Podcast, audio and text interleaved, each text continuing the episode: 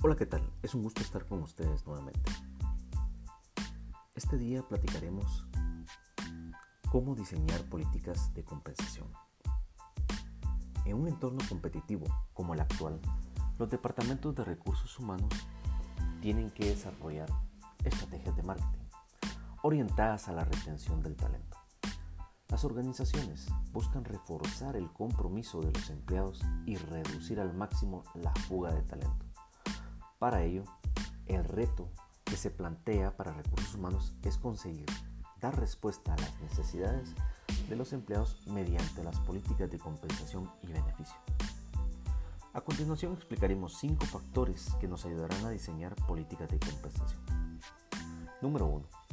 Satisfacer las necesidades básicas. La empresa debe cubrir las necesidades básicas del empleado, además del salario, la posibilidad de seguros de vida o coberturas médicas son aspectos indispensables para articular las políticas de compensación y beneficios de una compañía. Número 2. Dar facilidades para el empleado. Una política de beneficios orientada a ofrecer facilidades a los empleados en sus tareas diarias impacta en su valoración y compromiso con su organización. Que la empresa negocie acuerdos con otras empresas e instituciones, por ejemplo, telefonía, banca, consumo, educación y salud. Aportará a sus empleados ventajas que mejorarán sus labores diarias.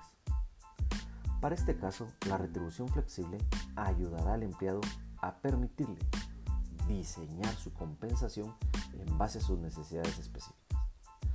Número 3. Premiar el alto rendimiento. Vincular los altos niveles de rendimiento a unas medidas de compensación y beneficios salariales es también la clave para retención del talento. Puede ser una buena estrategia, especialmente en las épocas de ajustados presupuestos. Además, contribuye a que el empleado desarrolle sus aptitudes y aumente su valor en la organización. Número 4. Desarrollar el salario emocional. El salario emocional se ha convertido en un elemento con un alto impacto sobre los empleados.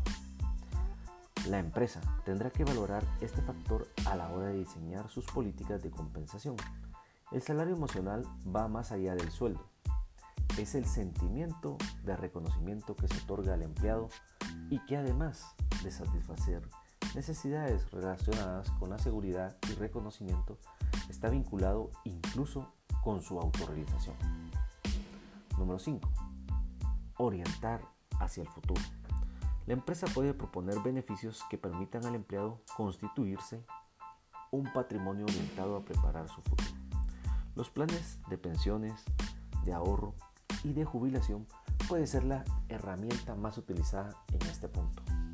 La empresa puede ofrecer al empleado invertir en el patrimonio de la empresa, tales como planes de compra de acción, que representan además una ventaja fiscal para el empleado.